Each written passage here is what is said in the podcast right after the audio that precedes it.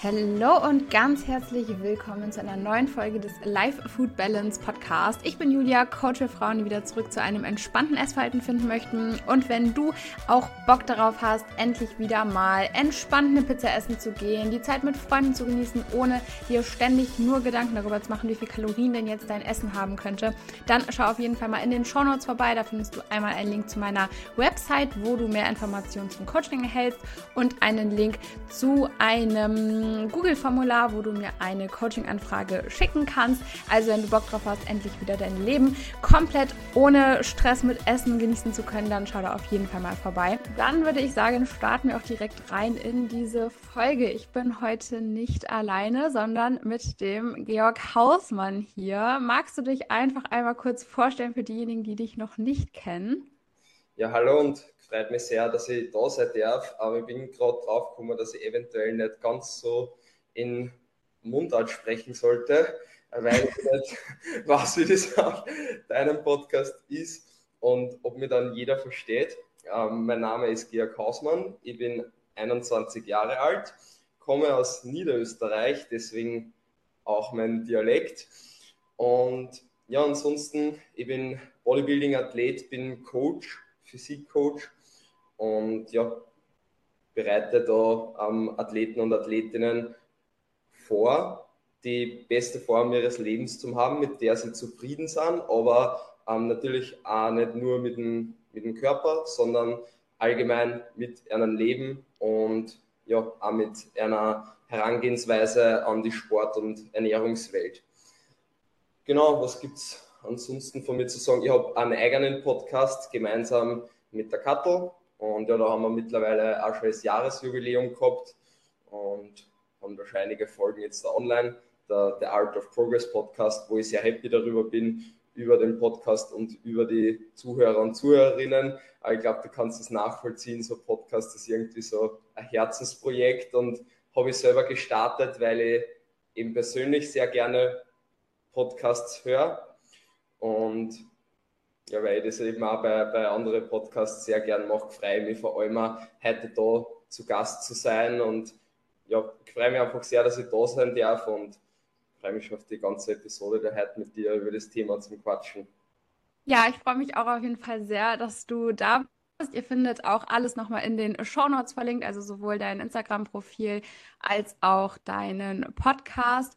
Und wir haben uns heute überlegt, so ein bisschen über das Thema zu reden, Bodybuilding, Prep oder auch Wettkampfvorbereitung nach einer Essstörung, weil ich da auch oft die Frage bekomme, so woran erkenne ich denn jetzt, dass ich irgendwie ready bin, auf die Bühne zu gehen? Ist das eine gute Idee? Sollte ich das machen?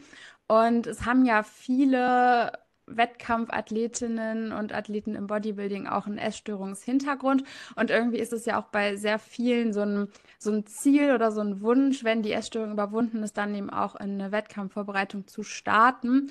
Und da ähm, ja, gibt es eben schon aber so ein paar Dinge, die man da einfach beachten sollte, beziehungsweise macht es halt auch einfach ja nicht in jedem Szenario Sinn, jetzt genau eben auch in eine Wettkampfvorbereitung zu starten, weil das Ganze je nachdem auch nach hinten losgehen kann. Und da würde ich dir jetzt einfach mal direkt die Frage stellen, wenn jemand zu dir kommt, was sind so die Punkte, die du da erstmal so abcheckst, die du so durchgehst, um da so ein bisschen ähm, ja zu schauen, ob das mit einer Wettkampfvorbereitung gerade eine gute Idee ist oder ob da vielleicht erstmal noch ein bisschen ähm, ja, Arbeit an der Essstörung äh, erfolgen sollte. Ähm, also sehr wichtige Frage auf jeden Fall und genau in diese Richtung habe ich auch in letzter Zeit viel Content gebracht auf Instagram und auch jetzt die letzte Podcast-Episode ähm, bei mir am Podcast. Und deswegen kann ich da zum Glück sehr viel drüber reden und mir ist das ein extrem wichtiges Thema. Das möchte ich auch mitgeben. Da gibt es verschiedene Punkte, ähm, was man eben alles für eine Wettkampfdiät braucht. Da geht es einerseits natürlich um die körperlichen Voraussetzungen, es geht ähm, um die finanziellen, es geht ums Umfeld, ähm, es geht um deine Ressourcen, ähm, das heißt sowohl äh, mental als auch ähm, Kalorien und Aktivität eben zum Reduzieren und zum Erhöhen. Aber eben ein ganz wichtiger Punkt, den du eben angesprochen hast, jetzt dann, warum es ja auch bei, vor allem bei dir am Podcast geht oder was vor allem auch dein Thema ist, ist eben auch das Essverhalten und da ist für mich ein ganz wichtiger Punkt, was für mich auch zu körperlichen Voraussetzungen oder zu Ressourcen gehört, ist ein ganz wichtiger Punkt für Wettkampfdiät, dass man davor lange genug, und da meine ich wirklich lange genug in einem Kalorienüberschuss war. Also man muss wirklich lange davor ähm, sie seinen Körperfettanteil in die Höhe gepusht haben, muss genügend Kalorien zu sich genommen haben, muss ein Essverhalten haben, dass ich ähm, nicht jeden Tag an Essen denke, dass ich nicht ähm, nach meiner letzten Mahlzeit schon wieder daran denke, okay, was ist jetzt nächstes oder kann ich jetzt noch was essen, wie kann ich noch mehr Kalorien ähm, zu mir nehmen, sondern dass wirklich mein Essverhalten in die Richtung geht, dass ich weiß, okay, die nächsten Wochen und Monate werden wirklich meine Kalorien drastisch reduziert und mit dem muss in meinen Kopf auch klarkommen, dass ich weiß, das wird jetzt in die, die nächsten Monate wirklich lang passieren und das wird mehr passieren, als was du davor denkst. Also du wirst denken, ja, die Kalorien werden ein bisschen niedriger und ich werde mich auf einen niedrigen Körperfettanteil befinden, aber es wird nur extremer und nur mehr passieren, als was du denkst. Zumindest wenn es eben der, der erste Wettkampfvorbereitung ist. Und ich denke, da muss man einfach im Kopf schon mal mit sich selbst ähm, im Klaren sein, was grundsätzlich einmal das Essverhalten anbelangt und die Kalorien, die man einfach zur Verfügung hat, um die zu reduzieren. Und dann, was natürlich nur einmal der nächste Punkt ist, wo es nicht nur um die Ressourcen und einfach um das Essverhalten selber geht, sondern wenn es dann nochmal in Richtung Essstörungen geht, ähm, dann ist es auf jeden Fall nochmal ähm, ein anderes Thema, was man sich dann nur viel genauer anschauen muss, beziehungsweise man sich dann auch anschauen muss, wie lange ist es her und wie das Ganze überhaupt riskieren. Also ich denke, ähm, da kannst du jetzt vielleicht auch was dazu sagen, ähm, was nicht, es bei deinen Athletinnen ist, ob es da auch in die Richtungen geht, äh, in die Richtung geht, dass ähm, ob ihr das Thema schon mal besprochen habt, äh, bezüglich Essstörung, dass irgendwie auf Athletin von dir auf die Bühne will. Ist das bei dir so oder? Ähm, ja, also ich habe ähm, hatte mal eine, die hat das mal überlegt, ist dann aber auch zum Schluss gekommen, dass es ihr das Risiko einfach nicht wert ist, weil das ist ja eben auch was, wo man sich einfach auch bewusst sein muss. Jede Wettkampfvorbereitung ist ein Risiko, in eine Essstörung abzurutschen, gerade wenn man ähm, vielleicht auch ja, einen Coach hat, der sich damit vielleicht gar nicht so auskennt oder der dafür einfach nicht so diese Awareness auch hat oder der, dich einfach auch gerade ja vor dem Wettkampf oder auch nach dem Wettkampf einfach nicht so ausreichend ähm, dahingehend irgendwie auch betreut. Ähm, ich habe eine, wo wir uns aber auch beide einig sind, dass es vom Essverhalten her gerade einfach noch nicht so der richtige Zeitpunkt ist, die eben sagt, okay, sie würde das vielleicht gerne mal machen, aber sich da auch noch nicht so ganz schlüssig und da ist es jetzt eben auch erstmal so, dass dieser ähm, Grundgedanke oder Hintergedanke von einem ordentlichen Muskelaufbau, um dann vielleicht später auf der Bühne eben auch überhaupt diese Muskelmasse präsentieren zu können, ähm, dass dieser Hintergedanke da erstmal hilft, auch aus der Essstörung rauszukommen.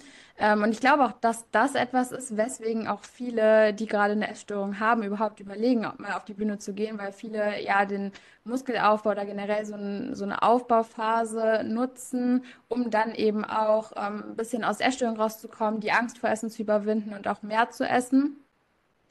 Ähm, aber da ist, finde ich, eben wirklich so ein wichtiger Punkt, dass man sich da wirklich bewusst sein muss, dass du dann, gerade wenn du eben auch aus einer Essstörung kommst, da einfach wieder ja, riskierst, äh, wieder an alte Verhaltensmuster irgendwie zurückzufallen.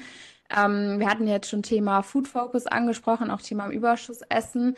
Ähm, wie ist es so, Thema Lebensmittelauswahl, ähm, wie oft Leute auswärts essen gehen? Also beachtest du da auch irgendwas? Ja, ja. Also, wie du eben gesagt hast, ähm, ganz, ganz wichtig, um eben in Richtung Bodybuilding zu kommen oder um sie eben auf eine Wettkampfvorbereitung vorzubereiten, was ich dazu nur sagen wollte, ähm, ist eben das, das normale Essverhalten. Und weil du gesagt hast, dass ihr eben in Richtung Muskelaufbau oder noch in die Richtung geht, dass ihr eben aus die, den essgestörten Verhalten rauskommt, das ist auch ganz, ganz wichtig. Und da habe ich Athleten und Athletinnen bei mir, die kommen eben zum Beispiel zu mir ins Coaching, wollen zum Beispiel eben zuerst abnehmen, wo ich einmal sage, na, wir wollen jetzt nicht abnehmen, weil man merkt, du hast dir mit einem Kaloriendefizit in letzter Zeit schon schwer getan.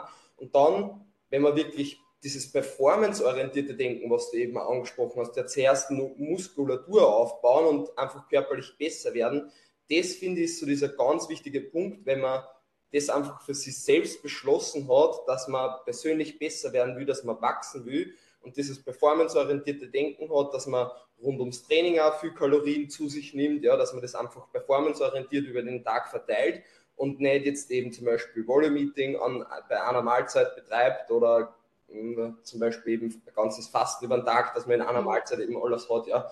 Also das ist was, was ich auch in, in meinem Coaching sehr viel mitgebe, dass man die Ernährung einfach performanceorientiert ähm, über den Alltag aufteilt. Und wenn man das dann wirklich über ein Jahr oder eineinhalb Jahre eben durchzieht, dann ist die Person, ja, der Athlet und die Athletin einfach von der Herangehensweise und vom Mindset zur Ernährung im Normalfall aber ganz, ganz auf, an einer anderen Stelle, weil das einfach eine viel gesündere Herangehensweise ist, als, ähm, als wenn man es eben nicht performanceorientiert betreibt. Ja, und einfach dieser langfristige Kalorienüberschuss bereinigt meiner Meinung nach sehr, sehr viel. Also ich, ich, bin jetzt nicht Experte wie du in dem Bereich Essstörungen und, und, was das einfach anbelangt, aber zu mir kommen eben auch Personen, die ähm, damit kämpfen, äh, in einer Diät eben mit so kleine Essanfälle oder Binge-Eating-Anfälle, wie man sie jetzt je nachdem nennen will, ja, ähm, oder zum Beispiel eben Übergewicht haben und eben generell ein Problem im Essverhalten haben. Und was ich euch einfach da mitgeben will, performanceorientierte Ernährung und ein langfristiger Kalorienüberschuss bereinigt einfach sehr viel im, im Essverhalten. Äh, was war jetzt eigentlich die Frage?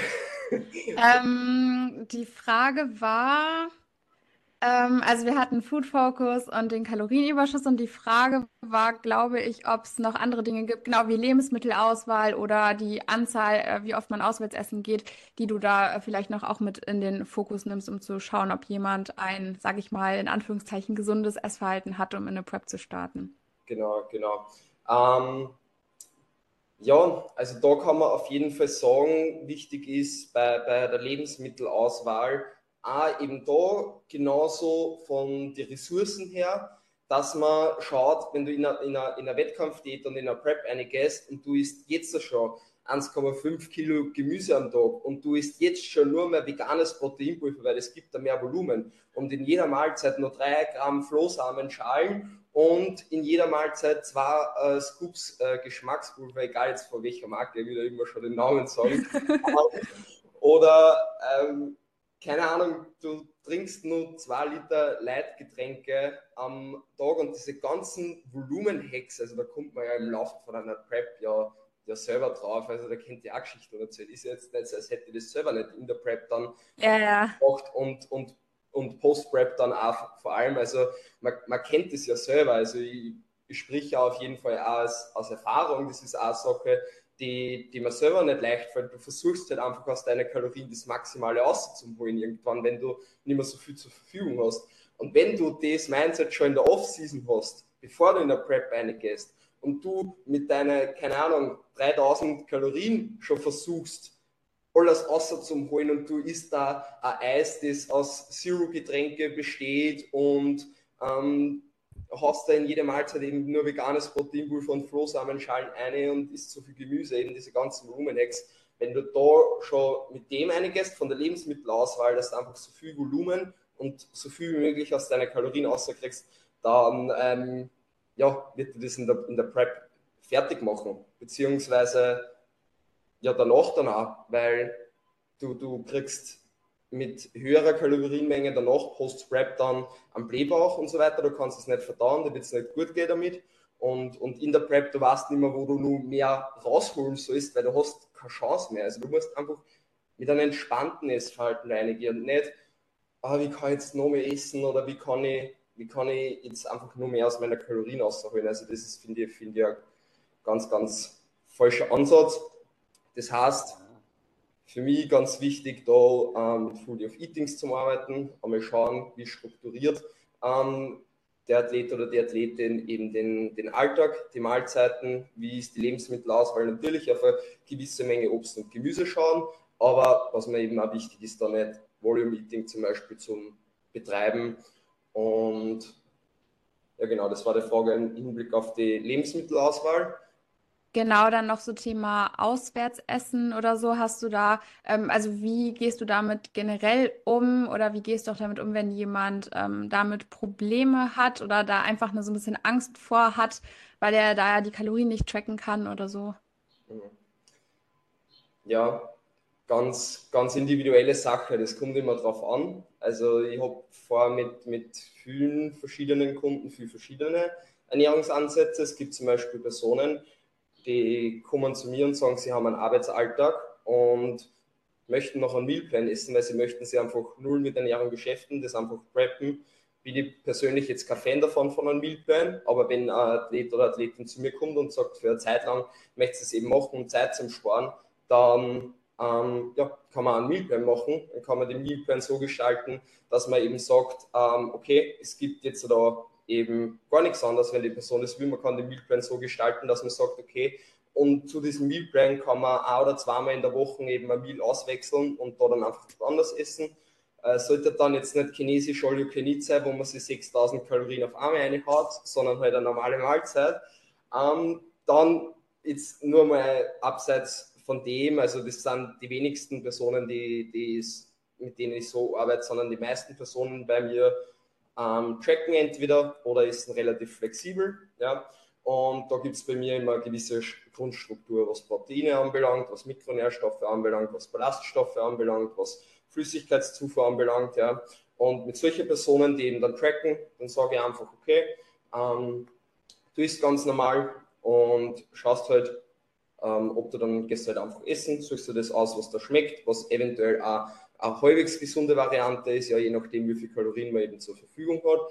Ähm, und man sollte aber eben schon darauf schauen, dass man auch einmal das isst, was man möchte. Es kommt eben immer auf die Phase drauf an. Also wenn ich mich wirklich mit jemandem gerade in einer Diät befinde, dann kann ich nicht sagen, ja, geh auswärts essen und ist halt einfach das, was du möchtest. Also ist einfach irgendwas, kommt einmal drauf an, ist eine Lifestyle-Diät, ist jetzt schon ein Pre-Prep-Cut oder eben ein Prep. Ja? In einer Prep wird es sowas nicht geben. Das muss man ganz ehrlich sagen. Ist ein gesundes Essverhalten?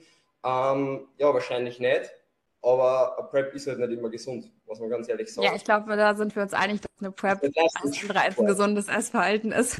ja, ist halt Leistungssport. Von dem her ja, gibt es halt dann Chaoswärtsessen, das du nicht tracken kannst, weil sonst kannst du nicht kontrollieren, ähm, wie einfach die Abnahme ausschaut. Ja. Ähm, somit muss man, muss man da immer unterteilen. Grundsätzlich bin ich immer Fan davon, schon mal auswärts essen zu gehen und sagen, ja, nimm da mal ein Meal off. Oder wir schauen, dass du einmal pro Woche einfach auswärts essen gehst. Und das ist halt quasi einfach so, ja, schon mit einkalkuliert in der Woche quasi, dass du einmal auswärts essen gehst. Es gibt Athleten und Athletinnen, da merke ich, die gehen sehr rigide an einer Ernährung an und sagen wir so, ähm, beim, beim Check-in zum Beispiel, ja, ich habe jeden Tag da meine Kalorien getroffen, aber da war ich mit Freunden unterwegs und habe was anderes gegessen ähm, und, und ja, habe es nicht ganz getroffen und so weiter. Ähm, dann sage ich, hey, entspann dich mal, du bist in der Off-Season, äh, das nächste Wochenende gehst du mal zwei Tage essen und trackst einmal gar nicht zwei Tage oder so. Ja, also mir ist es schon sehr wichtig, da einfach auch teilweise entspannter ähm, ranzugehen. Ähm, da würde mich interessieren, wie das, wie das bei dir und äh, bei deinen Athletinnen ist. Ähm, oder Athleten, weiß ich gar nicht, ob du Männer auch bei dir im Coaching hast. Nee, also aktuell habe ich nur Frauen, genau. Genau, und äh, würde mich mal interessieren, wie das bei dir ist. Also, wie, wie vermittelst du das denen, dass die auswärts essen gehen? Ähm, oder, oder wie oft machen die das bei dir? Ähm, ja, also bei mir ist ja auch wirklich so eher das Ziel, wirklich wieder so zu einem sehr entspannten Essverhalten auch zu kommen. Also viele kommen ja eben auch zu mir, weil sie zum einen zwar körperliche Ziele haben, aber zum anderen oder vorrangig eben auch sagen, ey, sie haben so starke Probleme mit Essen und Essen bestimmt quasi auch das Leben und schränkt sie einfach so sehr ein, ähm, dass ich da halt auch immer kommuniziere, es gehört zu einem gesunden Essverhalten dazu, dass du auch mal essen gehen kannst, dass du auch mal, wenn es sich nicht an, wenn es sich einfach so ergibt, dass du auch mal dreimal die Woche essen gehst, ne? wenn es einfach so passt, weil das ist das Leben und das gehört zum Leben dazu und klar kann man äh, irgendwie sagen, gut, ich habe jetzt gerade körperliche Ziele, ich habe auch Kundinnen, die machen gerade eine Diät, dann ist es natürlich nicht so, dass sie dreimal die Woche essen gehen, weil dann würde man am Ende der Woche auch da stehen und sagen, ja gut, ähm, ne, jetzt habe ich nicht abgenommen. Ist klar, also da muss man schon so ein bisschen schauen, aber ich mache eben auch mit niemandem eine Diät, der beispielsweise mit Auswärtsessen noch starke Probleme hat, weil man in der Diät einfach nicht an seinem Essverhalten arbeiten kann. Ja. Und ich mache das da auch unterschiedlich. Also grundsätzlich bin ich auch kein Fan von Mealplans. Trotzdem haben ein paar Leute Mealplans, weil es für sie einfach gerade noch Sinn macht, weil es ihnen einfach ein bisschen Gedankenarbeit abnimmt. Ja. Also es kommt immer so ein bisschen auf die Zielsetzung an. Grundsätzlich mache ich das super ungerne, aber manche stressen sich einfach noch so enorm damit, dass ihnen Mealplan gerade einfach super viel Struktur noch an die Hand gibt und ihnen da einfach auch wirklich viel erleichtert. Und ähm, dann mache ich es meistens so, dass ich wirklich ein bis maximal zwei Mahlzeiten einfach dadurch ersetzen lasse. Oder wenn jemand trackt, ähm, gebe ich ihm quasi Kalorien für den Rest des Tages vor, weil ich auch kein Fan davon bin, das auswärts gegessene Essen dann irgendwie zu eyeballen oder so nachträglich noch zu tracken, weil derjenige dann tendenziell während des Essens die ganze Zeit im Kopf versucht, diese Kalorien irgendwie noch auszurechnen und zu bestimmen und man dann wieder das Essen auch gar nicht genießen kann. Also bei mir gehört quasi Essen gehen äh, fest zum Coaching dazu. Also ich nehme ja auch gerne mit äh, einigen Kundinnen dann äh, immer so ein paar Challenges vor für die Woche. Ähm, eine Kundin hat äh, jahrelang keine Nudeln gegessen oder auch keine Pizza gegessen, dachte zum Beispiel auch, dass sie Pizza gar nicht gerne mag und jetzt geht sie fast jede Woche eine Pizza essen, weil sie halt festgestellt hatte, nee, sie hatte einfach nur noch so Angst vor der Pizza und isst jetzt halt jede Woche wieder eine Pizza, weil sie einfach gemerkt hat, ey, schmeckt mir richtig gut und da möchte ich eigentlich gar nicht drauf verzichten.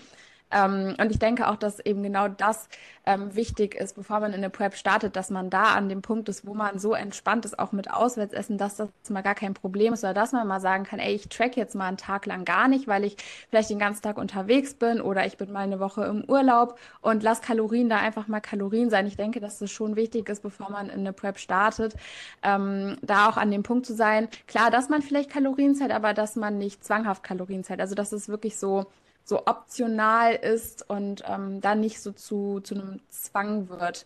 Ähm, oder oder wie, wie siehst du das so mit dem Kalorienzählen? Weil ich finde, oftmals wird es so dargestellt, als wäre Kalorienzählen sowas Normales, als würde das dazugehören, als müsste jeder äh, jeden Tag immer Kalorien zählen.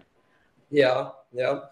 Ähm, also was man da jetzt schon vor, vor allem merkt, dass du und ich natürlich auf verschiedene Weisen, aber doch einen selben, selbe Sichtweise oder einen selben Ansatz haben. Also es gehört zum, zum Coaching immer dazu, dass man im Endeffekt dann ein entspanntes Essverhalten hat. Das hat man jetzt gemerkt an dem, was du über die Mealplans gesagt hast, ähm, dass es eben manchmal richtig sein kann oder notwendig sein kann, eben für eine Zeit lang einen Mealplan zu machen, aber halt nicht die, die allgemeine Lösung. Und da finde ich, da merkt man einfach immer die, die Individualität an so ein 1 zu 1 Coaching, ja, jetzt sowohl bei, bei dir als auch bei mir und das ist im Endeffekt dann das Wichtigste und ich denke, wenn man über jedes Essverhalten und jede Essenssituation spricht, ist immer das Wichtigste, dass es für keinen eine pauschale ähm, ähm, Aussage gibt, sondern dass das Wichtigste Individualität ist, ja, wie es einfach für einen eben funktioniert. Ähm, wie wie schaut es beim, beim Tracken aus? Ähm, grundsätzlich muss ich sagen, dass ich persönlich halt ein Fan vom Tracken bin. Bei mir geht es aber auch ähm, mehr eben in, in Richtung ähm, körperliche Veränderungen. Ja? Also da ist einfach ein kleiner Unterschied. Ähm, aber ich bin kein Fan davon, alles immer zu 100% zu machen und bin ein Fan davon, wenn man sich mal diese Routine aufgebaut hat, eben zum Tracken und einmal eben weiß, also ja, keine Ahnung, jeder weiß irgendwann einmal, was, was eine Handvoll Nüsse oder eine Packung Topfen oder keine Ahnung, Gemüse oder sonst irgendwas hat. Das, das, das merkst du einfach irgendwann, wenn du, wenn du mal diese Routine hast. Und deswegen auch diese Routine und diese Gewohnheiten vom Ernährungsaufbau, die mache ich eben mit mit jedem bei mir im Coaching. Also wie ich im vorher schon erwähnt habe, diese Grundstruktur an Proteine, Mikronährstoffe und so weiter und wie man eben die Mahlzeiten performanceorientiert ähm, aufteilt. Ja. Und wenn diese Grundstruktur mal da ist, ja, dann kann man easy einmal sagen, dann kann man easy einmal sagen, okay, ich ist eben die drei Mahlzeiten, die halt sonst immer ist oder wie ich halt in meiner Routine bin und eine ist halt einmal anders. Dann kann ich das easy sagen, wenn ich diese Routine einmal habe. Und da bin ich wirklich ein Fan davon, eben zum Sagen, auch in der Off-Season mal entspannter an zu gehen. Ja.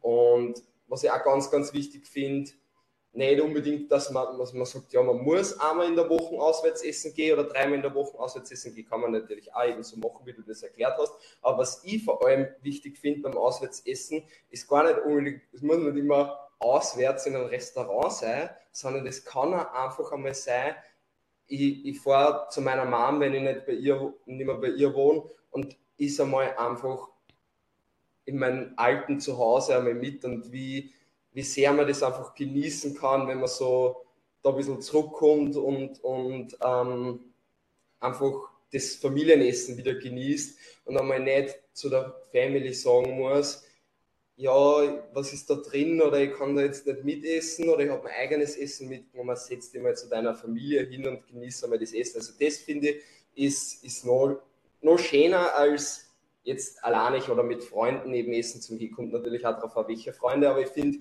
das auch ganz wichtig, dass es nicht immer darum geht, auswärts irgendwo, ähm, keine Ahnung, es, es, muss nicht, es muss nicht immer extrem schönes und hergerichtetes Essen sein beim Auswärtsessen, sondern es kann auch einfach mal entspannter Essen daheim sein, das ich eben einfach nicht track, ja. Ja. Ähm, genau, ja. Ja, genau. Also ähm, das, äh, also das fasse ich auch so quasi mit unter Auswärtsessen. Also dass man halt auch mal zum Beispiel bei der Familie oder so essen geht. Das ist auch was, was man, glaube ich, manchmal unterschätzt, wenn man auch so ein bisschen in seinem eigenen Film ist mit Kalorienzellen und so weiter. Was ich jetzt auch gemerkt habe, wie sehr sich halt zum Beispiel meine Mama auch freut, wenn ich einfach mal sage, ja, ich komme vorbei und du kannst was kochen und wie sehr sie sich dann freut, wenn ich was esse, was sie gekocht hat, weil ich das so lange auch nicht gemacht habe.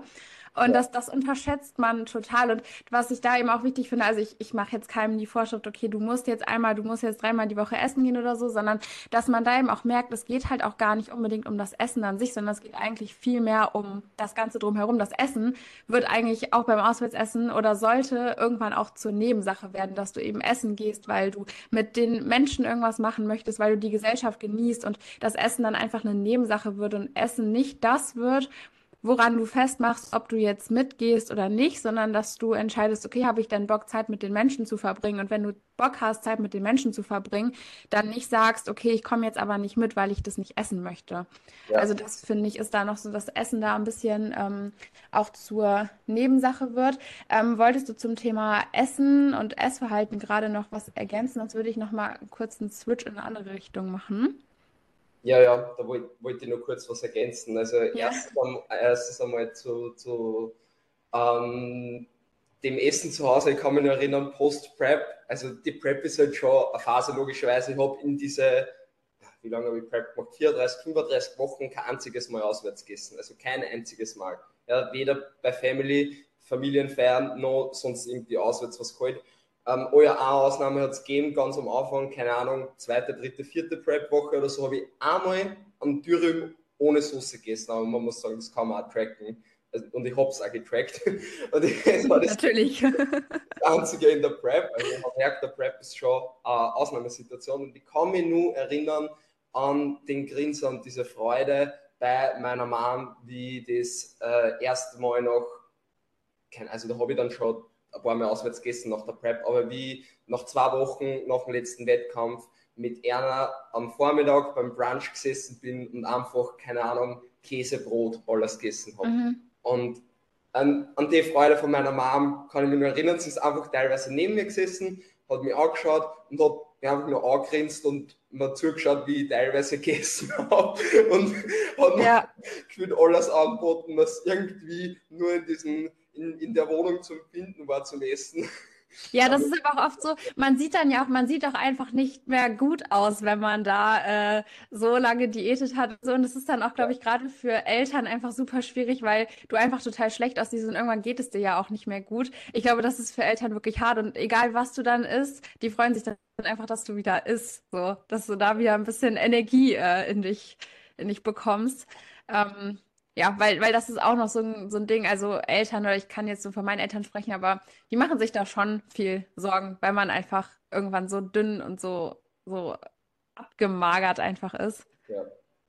ja, extrem. Und was man da einfach dazu sagen muss, ich denke, diese Individualität und diese entspannte Herangehensweise kann ich für mich persönlich so zusammenfassen, eben ähm, sie performanceorientiert zum Ernähren, einfach daran ähm, zu denken, wie du deinem Körper die Versorgung gibst, einfach die er braucht, um einfach Leistung zu bringen, ja, sowohl im Alltag als auch im Training.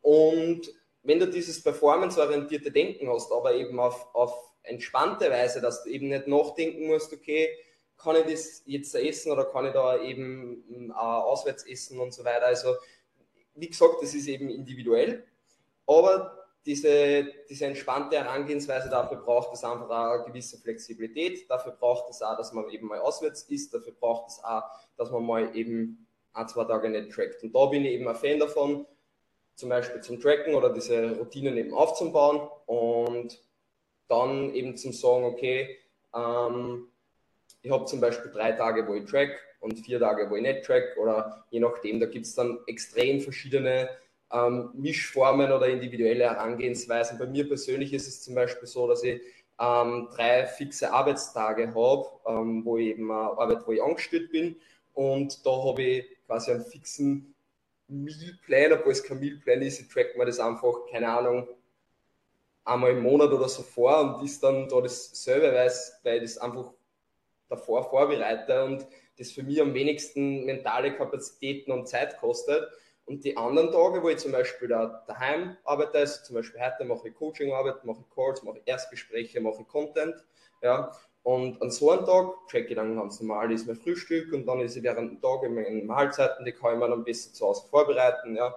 Und so kann ich für mich persönlich einfach entspannt an das Ganze angehen und zum Beispiel am Wochenende, Freitag, Samstag, Sonntag, kann ich ganz normal tracken und auch mit Family, Freunden und so weiter was unternehmen. Ja. Und da muss jeder für sich selber, für seine Alltagsstruktur und für seine persönliche Ernährungsweise einfach was finden, wie man eben entspannt an das Ganze angehen kann.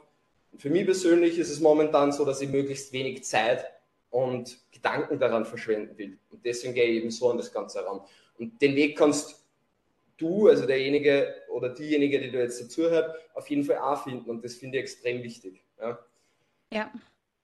Ja, ich denke, es kommt halt bei vielen Dingen drauf an. Also da kann man jetzt nicht so pauschal sagen, außer jetzt bei Volumenfood zum Beispiel, das wäre halt wirklich so ein klares No-Go. Aber bei vielen Dingen oder Verhaltensweisen, die man eben von außen sieht, da kann niemand sagen, das ist ein absolutes No-Go, weil da muss jeder für sich selber einfach so ehrlich zu sich selber sein und da einfach sagen, mit welcher Intention er das ganze Verhalten ausführt, wenn er einen Mealplan ausführt, weil weil es einfach praktisch ist, um da wirklich wenig Gedanken dran zu verschwenden, dann ist das super. Wenn es ein Mealplan ist, weil man einfach nicht anders kann und weil es ein Zwang ist, dann ist es natürlich wieder ein bisschen schwierig.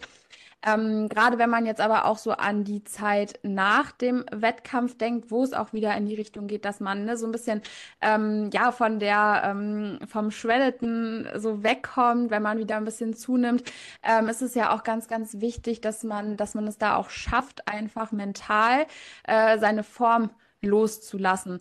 Und auch da kann man ja eben, oder auch das finde ich, ist so ein wichtiger Punkt, der einfach schon irgendwie, ähm, auch bevor man überhaupt in eine Prep startet, da irgendwo so ein bisschen, äh, ja, gesaved sein sollte, dass man ähm, auch so ein bisschen äh, seinen Selbstwert ähm, vielleicht auch nicht zu sehr von seinem Körper abhängig macht. Oder wie, wie stehst du dazu?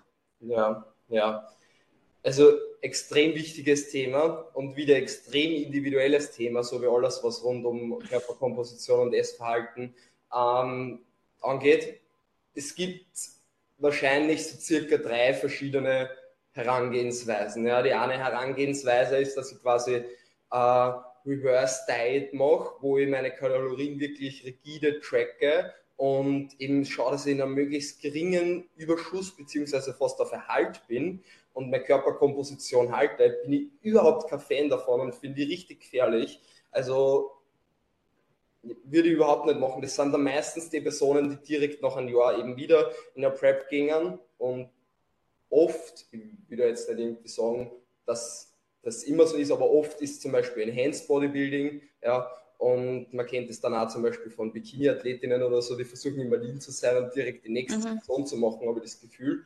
Ähm, das also das würde ich auf keinen Fall empfehlen, dass man wirklich versucht, die Körperkomposition zu halten. Ist nicht gesund für deinen Körper, ist nicht gesund für deinen Hormonhaushalt, ist nicht gesund für dein Essverhalten, ist nicht gesund für dein Lifestyle und dein soziales Verhalten, was dein Umfeld anbelangt. Ja?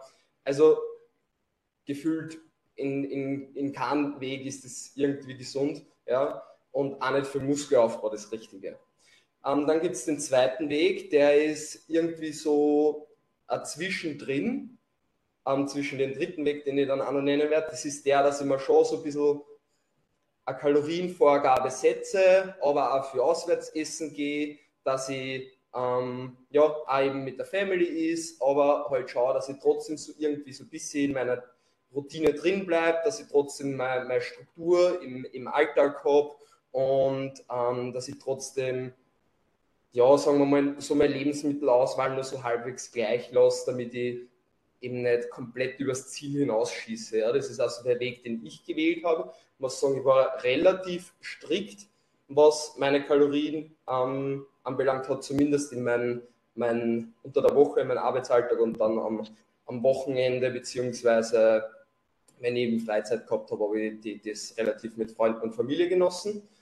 Ähm, und dann gibt es eben den dritten Weg von den Leuten, die eben dann sagen, ähm, ab dem Moment, wo ich aus dem Wettkampf rausgehe, track ich gar nichts und ich hau einfach alles, alles ein, was ich finde, solange bis mir nicht mehr drauf gefreut. Ja. Und ja, ich, ich weiß nicht, wie es du persönlich jetzt gemacht hast nach deiner Wettkampfdiät. Ich bin ein Fan davon, vom zweiten Weg, beziehungsweise eventuell auch vom dritten Weg, aber das nicht ganz so extrem zu machen. Beim dritten Weg kommst du halt sehr schnell ähm, zu dem Punkt, wo du sagen kannst, du bist wieder sehr entspannt mit deinem Essverhalten und du kannst wieder ganz normal leben, weil du wirst sehr schnell ähm, Körperfett dazugewinnen, du wirst sehr schnell ähm, keinen Bock mehr auf Essen haben, wenn du dir einfach ewig lang alles einschneuzt, was du, was du findest. Denke jetzt einmal. Also, ja, ich, äh, der dritte Weg ist, glaube ich, sehr schwierig, weil einerseits, ja, kann das so hinhauen und du bist super schnell wieder komplett entspannt mit deinem Essverhalten.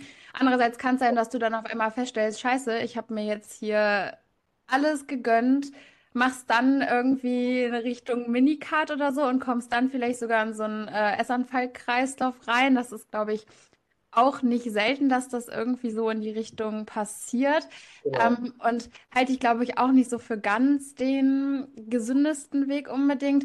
Ähm, ich denke auch der zweite Weg, den du ähm, angesprochen hattest, dass man schon auch noch eine Kalorienvorgabe hat, dass man aber recht schnell auch mit den Kalorien schon einfach wieder ein bisschen nach oben geht, sich da auch einfach im Klaren drüber ist, dass man zunehmen muss, dass das gerade wichtig wichtig ist und dass man aber nicht zu strikt mit dem Kalorienzählen ist, sondern dass man ja trotzdem auch einfach sagt, okay, ich habe jetzt hier gerade die Prep hinter mir, ich war immer super diszipliniert und jetzt nehme ich mir aber da auch einfach mal ähm, die Zeit und gehe eben auch mal vielleicht öfter als sonst ein bisschen auswärts essen und gönne mir da eben auch bewusst die Dinge, auf die ich in den letzten Wochen und Monaten einfach verzichtet habe.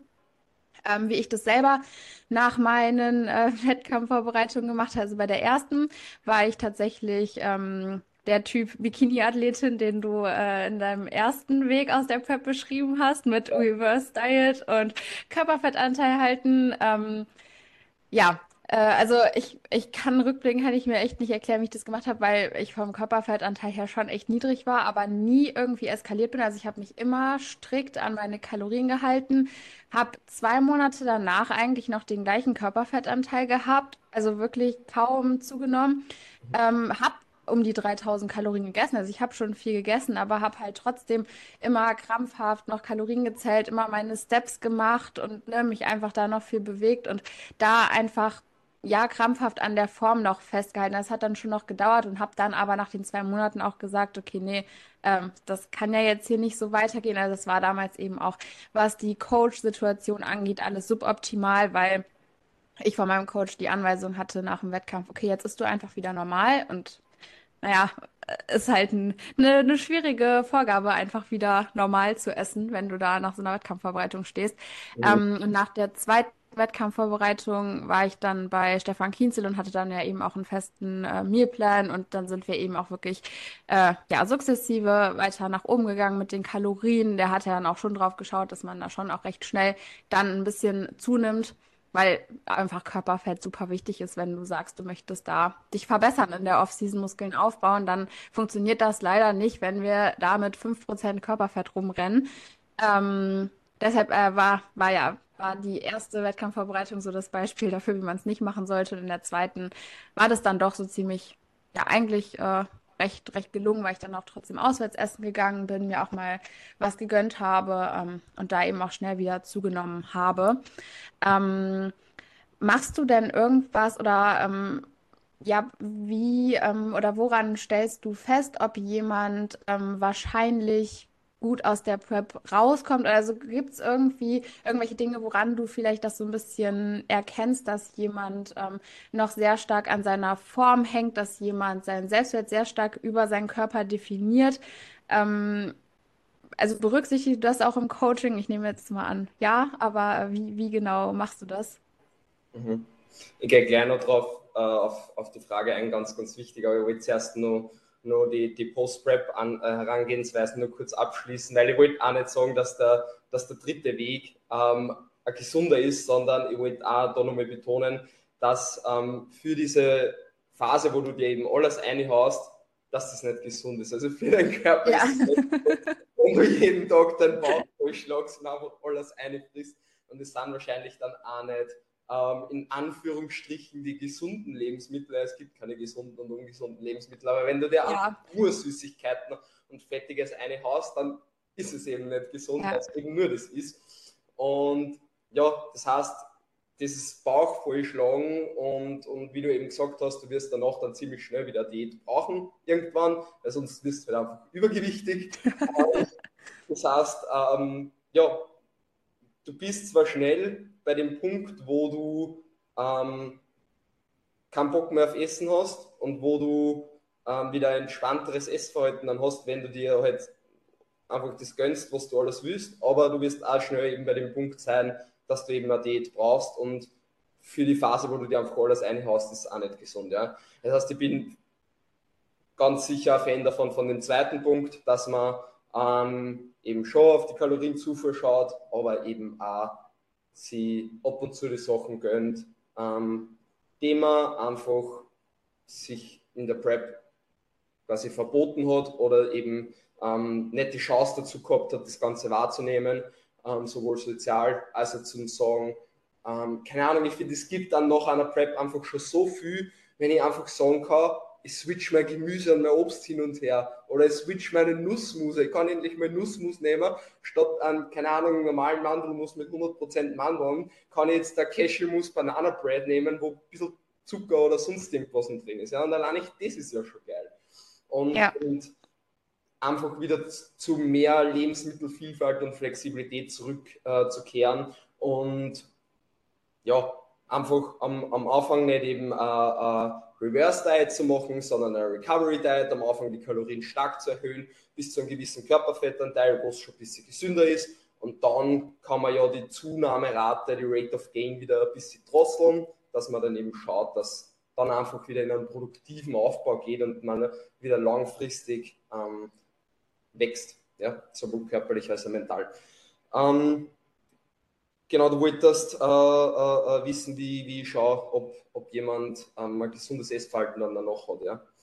Äh, genau, also wie, wie du ähm, da auch vielleicht vorher schon an die Sache rangehst, ähm, dass du schaust, dass jemand eben auch so einen gesunden äh, Bezug zu seinem Körper hat und nicht den Selbstwert zu stark auch über den Körper definiert, weil das ja auch was ist, ähm, weshalb man meistens die Form nicht loslassen kann, weil man sich darüber zu stark definiert.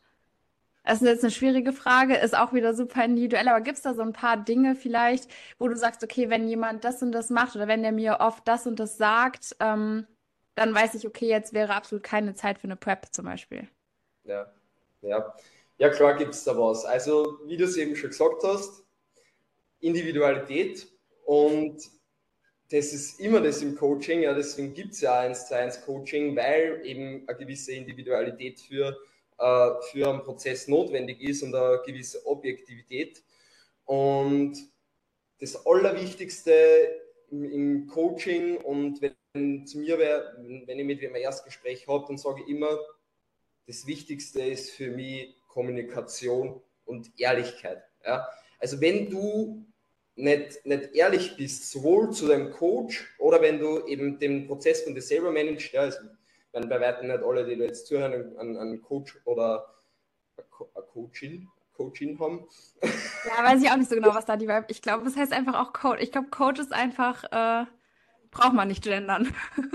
Aber auch nicht. Ähm, genau, also wenn du deinen Prozess selbst managst, das Wichtigste ist Ehrlichkeit. Ja? Ehrlichkeit zu dir selbst. Auch. Mach dir bewusst, bist du im Reinen mit dir selber, bist du im Reinen mit deinem Essverhalten, bist du im Reinen mit deinem Körper. Und genauso ehrlich musst du auch zu deinem Coach sein.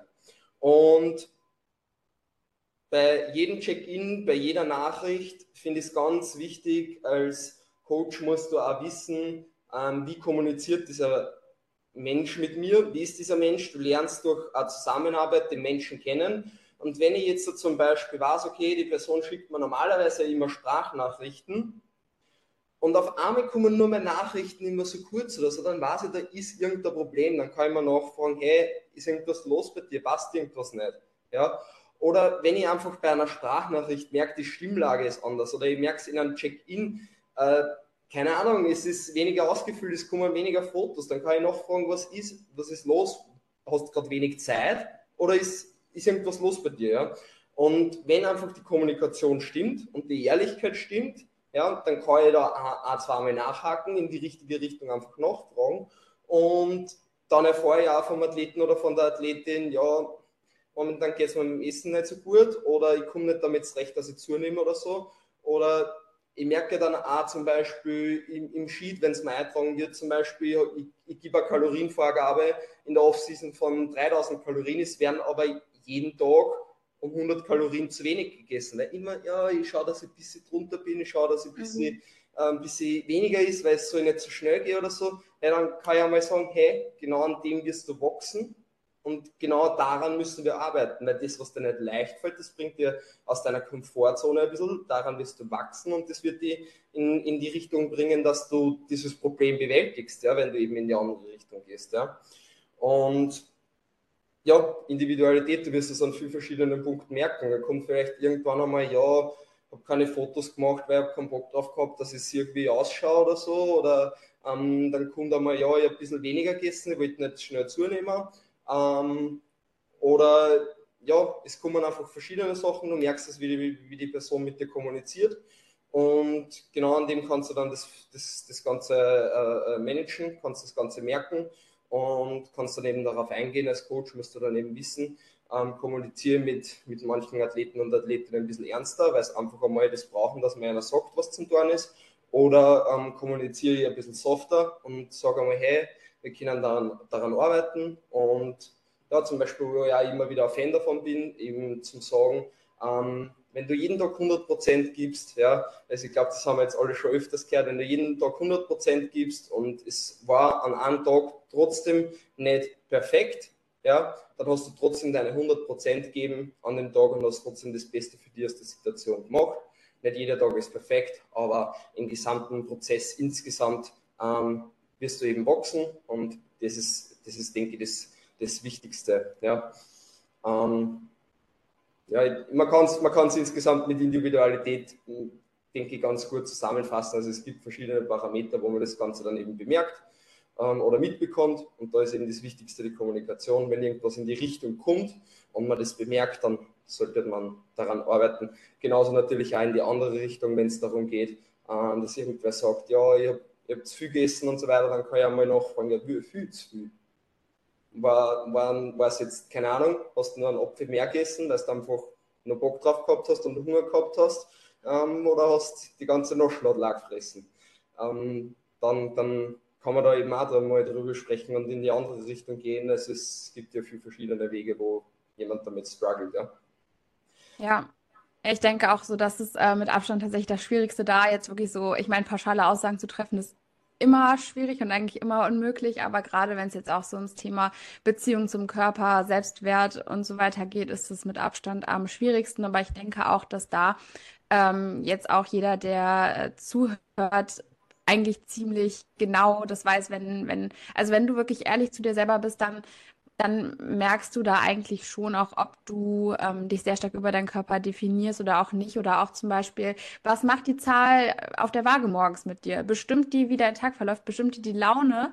deines Tages und wenn das so ist, dann, dann weißt du aber auch ziemlich sicher, dass es jetzt noch nicht der richtige Zeitpunkt ist, um in eine Prep zu starten, weil das da auch einfach nochmal zeigt, dass da ähm, diese wichtige objektive Distanz einfach zu zum Körper, zum, zum Gewicht auch einfach fehlt, was ja auch wichtig ist, bevor man in eine Prep startet, dass man da eben auch ja so eine, so eine gewisse Distanz einfach zu hat. Ja, genau. Ähm, das ist auch der letzte Punkt, was mir da jetzt dann zu dem Thema noch eingefallen ist. Also ist also natürlich das, das ähm, Tracken von, von ähm, Körpergewicht und auch von der Körperkomposition über Bilder. Also mit dem solltest du natürlich da entspannt an das Ganze herangehen. Also eigentlich solltest du ähm, jedes Mal am Ende der Offseason vor deiner Prep einen Freudensprung machen, wenn der Körpergewicht nach oben geht, damit es nicht mehr essen musst. Ja? So sollte das Ganze eigentlich ausschauen, wenn du, wenn du dann entspannt dann in der Prep reingehen willst. Also du, du, hoffst, du hoffst jede Woche, dass das Körpergewicht ein bisschen nach oben gegangen ist. so, so sollte das Ganze ausschauen, ähm, damit du genügend Ressourcen für Wettkampftätern hast ähm, zum Reduzieren. Ja. Und bin aber, weil du das jetzt angesprochen hast, grundsätzlich kein Fan davon, zum sagen, ähm, ich stehe an Athleten oder Athletin nicht mehr auf die Waage oder lass keine Fotos mehr machen, ähm, weil ich der Meinung bin, eben wieder, wenn du es machst, ja, dann kommst du eben aus deiner Komfortzone. Und wenn ich jetzt zu wen sage, ja, du stößt dich nicht mehr auf die Waage und wir kontrollieren das jetzt nicht mehr, dann wird es auch nicht, dann wird es der Gedanke dazu auch nicht entspannter. Ja? Dann stellt man sich irgendwann nach zwei Monaten auf die Waage und auf einmal ist das Gewicht so viel höher als zwei Monate. Oh mein Gott, was ist denn jetzt passiert? Ja? Ähm, da bin ich eher der, der Fan davon, ähm, zu sagen, äh, wenn jetzt zum Beispiel mal ähm, ein Highest Weight-In kommt, ja, also dass einfach mal ein Höchstgewicht kommt und die Person sagt mir, ja, was ist passiert, ich habe keine Ahnung, dann sage ich, ja, wann hast du das letzte Mal ähm, am Abend gegessen? Vielleicht mehr Mageninhalt, vielleicht warst du einfach mehr am WC, ähm, vielleicht einfach durch die Hitze ein bisschen mehr Wasser gezogen, der Körper, vielleicht hast du gestern ein bisschen mehr Salz gegessen ähm, und, und, und. Und eigentlich interessiert uns das gar nicht, sondern einfach der Wochendurchschnitt über A, 2, 3 oder vier Wochen, wenn man jetzt zum Beispiel auch den weiblichen Zyklus ähm, mit berücksichtigt. Ja, also da muss man auch irgendwie das Körpergewicht über ähm, vier Wochen oder über 28 Tage dann eben berücksichtigen. Und dann kann ich einmal sagen, hey, wie schaut das Körpergewicht aus und nicht vor einzelne Einwagen. Und wenn ich das klar kommuniziere und wenn ich das sage, hey, ähm, wir müssen das Ganze einfach langfristig betrachten, gehe ein bisschen entspannter das Ganze an. Und wenn man da einfach ehrlich redet, ich denke, dann hält sich jeder aus, dass man sich auf die Waage stellt, wenn man das vielleicht ein, zwei oder dreimal besprochen hat. Und dann wird auch das Verhalten dahingehend entspannter. Ja. Ja. Ja, also das ist auch was, ähm, was dann auch oft so kommt, so als Beispiel, okay, wie ist denn, wenn ich mich dann nur noch einmal die Woche wiege oder sowas, was natürlich auch nochmal ganz schwierig ist, weil einmal die Woche ist halt super unaussagekräftig. Kann sein, dass du, weiß ich nicht, dich jeden Sonntag wiegst und Samstag hättest du ein Kilo weniger gewogen und denkst dann auf einmal sonntags, siehst du ja nur die Zahl vom Sonntag und wiegst dann auf einmal wieder ein Kilo mehr. Ähm, das ist auch was. Also so dieses tägliche Wiegen finde ich auch eigentlich am besten, weil ja, letztendlich also einfach Augen zu und durch und dann genau das machen, was dir Angst macht, ist eigentlich das, wie du damit auch meistens entspannter wirst. Wobei da, glaube ich, auch wieder so ein bisschen rauskommt, dass wir einfach mit ein bisschen unterschiedlichen Zielgruppen arbeiten, weil ich auch, also selten, aber gelegentlich dann doch sage, okay, wie wäre jetzt die Vorstellung, wenn du einfach mal für ein paar Wochen dich nicht wiegst? Und wenn genau das aber vielleicht auch Stress und Angst auslöst, dann ist es vielleicht auch mal der richtige Schritt, das für ein paar Wochen mal wegzulassen. Wenn ähm, beispielsweise auch die Zahl auf der Waage ähm, jeden Morgen ähm, da super viel Stress auslöst oder einfach dich daran hindert, mehr zu essen und zuzunehmen, weil du jeden Tag diese Zahl siehst, dann kann es eben da je nachdem auch mal sinnvoll sein, die Zahl wegzulassen. Also prinzipiell stimme ich dir dazu. Meistens macht es Sinn, sich genau deswegen trotzdem zu wiegen, damit man die Angst davor verliert. Aber ganz selten ähm, kann es eben auch einfach mal sinnvoll sein, genau das mal wegzulassen, wenn eben da auch dieser äh, ja, dieser Gedanke ist, okay, wenn ich mich nicht mehr wiege, dann verliere ich die Kontrolle. Genau dann kann es sinnvoll sein, das mal zu machen und zu merken, dass es eben auch nicht schlimm ist. Mhm. Ja, voll. Also, da, wie du gesagt hast, da merkt man die verschiedenen Zielgruppen. Also, ich denke, wir sind da wieder ähnlicher Meinung, aber was zum Beispiel den Mealplan und so weiter anbelangt hat. Ähm, wir, wir sind oft ähnlicher Meinung, aber wie du sagst, eben einfach die Zielgruppe ist anders und ich würde das Ganze natürlich auch machen. Also wenn ich zum Beispiel bei einem Athleten oder einer Athletin merke, es geht überhaupt nicht und wir brauchen das mal für eine Phase, dann ähm, let's go, dann machen wir das, damit das Ganze mhm. auch entspannter wird. Also dann kann ich das natürlich so kommunizieren. Aber bei mir persönlich, mein, bei meinen Athleten und Athletinnen war es einfach momentan nicht notwendig, weil eben, wenn ich die, die Kommunikation habe, dann löst sich das Problem meistens dann von selber. Ja. ja. Und ja, da merkt, da merkt man, dass, dass die Personen, mit denen wir einfach arbeiten, unterschiedlich sind und dass, dass bei dir im Coaching da, denke ich, manchmal noch, noch tiefer geht, was in Richtung ähm, ähm, entspanntes Essverhalten und, und Körperbild und Essstörungen eben auch ähm, anbelangt. Ja, genau. Und ich finde, daran sieht man eben auch wieder ganz gut, dass im Prinzip auch einfach alles super individuell ist. Ich meine, wäre es nicht so individuell, dann würden wir ja keine 1 zu 1 Coachings, sondern Gruppencoachings machen, wenn nicht jeder eine individuelle Betreuung benötigt. Und ähm, genau, ich denke, so kann man das ja auch fast ganz gut zusammenfassen. Also es gibt zwar so ein paar Punkte, an denen man schon einfach festmachen kann, ob du jetzt eben bereit bist, eine Prep zu starten oder auch nicht. Aber am Ende des Tages kommt es auch einfach sehr stark darauf an, dass du selber mit dir im Reinen bist, dass du selber ehrlich zu dir selber bist, dass du selber eben auch sagen kannst, okay, ich habe ein entspanntes Verhältnis zu mir, zu meinem Essen, zu meinem Körper, zur Bewegung, zum Training, ähm, um dann eben auch ab die Phase der Prep gut zu meistern. Hast du da noch irgendwas zu ergänzen? Hast du noch ein paar abschließende Worte, irgendwas, was du jedem mitgeben möchtest? Mhm, mhm. Ja, ähm, ich denke, du hast es ziemlich gut gesagt und als erstes muss ich einmal sagen, ähm, ja, danke fürs Zuhören und dass ich da sein habe dürfen. Äh, ich bin mitten im Podcast draufgekommen, dass ich ziemlich viel gesprochen habe. ja, aber dafür warst du ja auch hier. Also. Ohne die nicht ganz so viel zu Wort kommen lassen habe. Ähm, ja, vielleicht kann man das Ganze nur ganz gut zusammenfassen mit Individualität und entspanntes Essverhalten. Was das Ganze für einen bedeutet, muss man im Endeffekt dann immer selber entscheiden.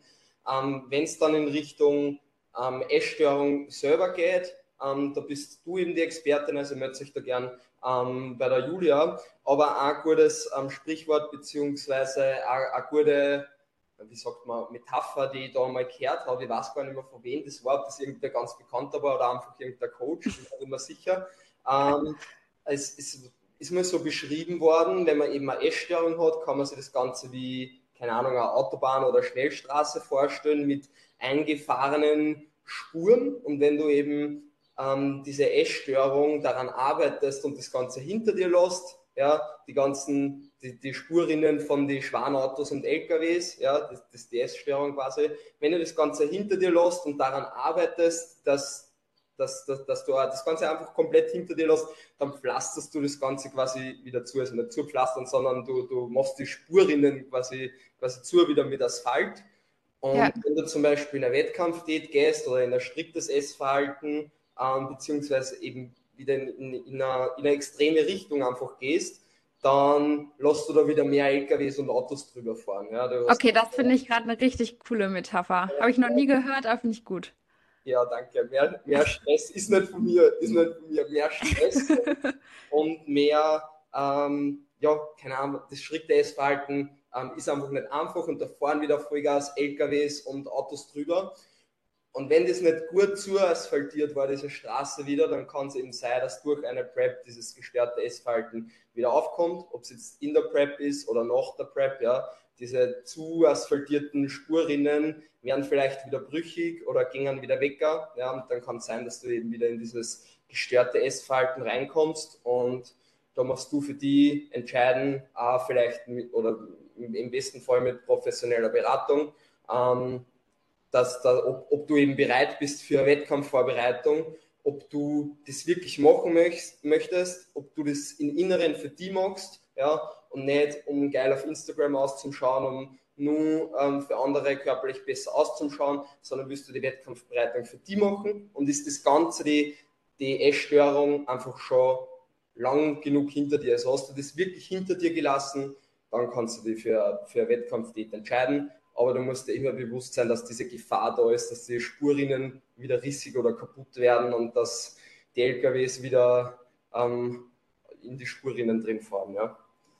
Ja, also die Metapher habe ich jetzt das erste Mal gehört. Also ich kann jetzt auch nicht sagen, von wem die ist, aber finde ich richtig gut. Und ich finde, das ist auch nochmal echt so ein gutes Bild, um sich das einfach vorzustellen, welche Rolle dann eben auch eine Wettkampfvorbereitung in deiner Essstörungsgeschichte dann vielleicht auch spielen kann.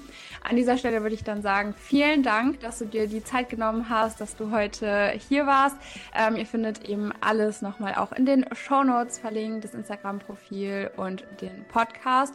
Und dann würde ich sagen, wir hören uns in der nächsten Folge wieder und macht's gut.